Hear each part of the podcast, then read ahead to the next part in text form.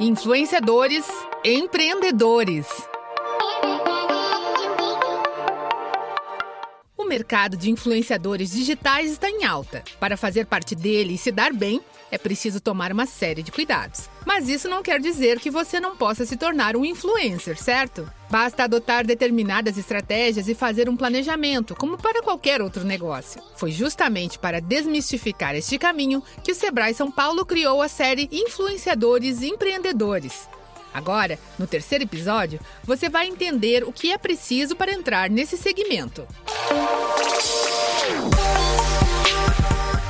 Além de estar aberto para qualquer pessoa, o trabalho de influenciador já aparece em diversas categorias. O mercado pet, por exemplo, conta com gatos, cachorros e outros animais que ostentam milhões de seguidores. Crianças são outro exemplo de sucesso nas redes. Filhas de celebridades ou não, elas também chegam a somar milhões de likes e comentários. Outro quesito que com o tempo deixou de ser uma barreira foi a idade, como observa a gestora de projetos do Sebrae São Paulo, Helena Andrade qualquer pessoa ela pode sim começar a trabalhar com internet, não é uma limitação de idade. Muitas vezes as pessoas achavam muito que era uma coisa muito para gente jovem, mas veio muita gente aí, principalmente no período de pandemia, tiveram influenciadores que surgiram nesse período que eram um pouco mais velhos, até por estar com mais tempo livre em casa, alguns perderam alguma fonte de renda e resolveram se arriscar falando daquilo que gostam na internet. Então, tem bastante gente aí de diversas idades, né, principalmente dependendo do segmento. Por exemplo, se eu falo de gastronomia, a gente com certeza pega um público mais velho. Você não vê tanta gente de 18 a 25 anos falando de gastronomia na internet. Normalmente é um público mais velho. Churrasco é um público mais velho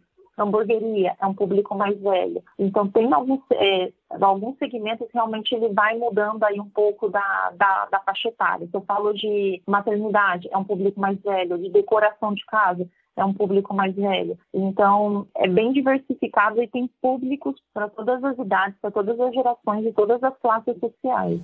O influenciador passa a ser reconhecido como tal no momento em que as pessoas dão retorno, dizendo que adquiriram um produto ou serviço graças a uma indicação daquele perfil. Essa troca é fundamental para caracterizar a influência que a pessoa tem no poder de decisão de compra de terceiros. É daí que vem o valor do trabalho. A gestora de projetos do Sebrae São Paulo, Helena Andrade, dá dicas para fomentar esse relacionamento. As formas de se manter como um influenciador gerando engajamento é fazendo o que a gente chama de conteúdo. É, primeiro que tem o conteúdo que a gente chama de topo de funil. Então, pensando aí no conteúdo topo de funil, é aquele conteúdo que você vai atrair a atenção das pessoas. É o que a gente chama de um conteúdo topo de funil, porque você vê aquele primeiro vídeo de uma forma totalmente aleatória, você acha o conteúdo legal e você compartilha com outras pessoas e às vezes você passa a seguir aquela pessoa por conta daquela daquele primeiro vídeo que, que te impactou. As caixinhas nos stories, elas são fundamentais para gerar essa, essa interação. É, as marcações também, elas são muito importantes. Então, é, a partir do momento que eu abro essas, essas enquetes, é, eu tenho a possibilidade de conhecer muito mais a fundo o meu público. Então, eu posso saber, de repente, se eu falo de diversos assuntos, quais são os assuntos, eu posso perguntar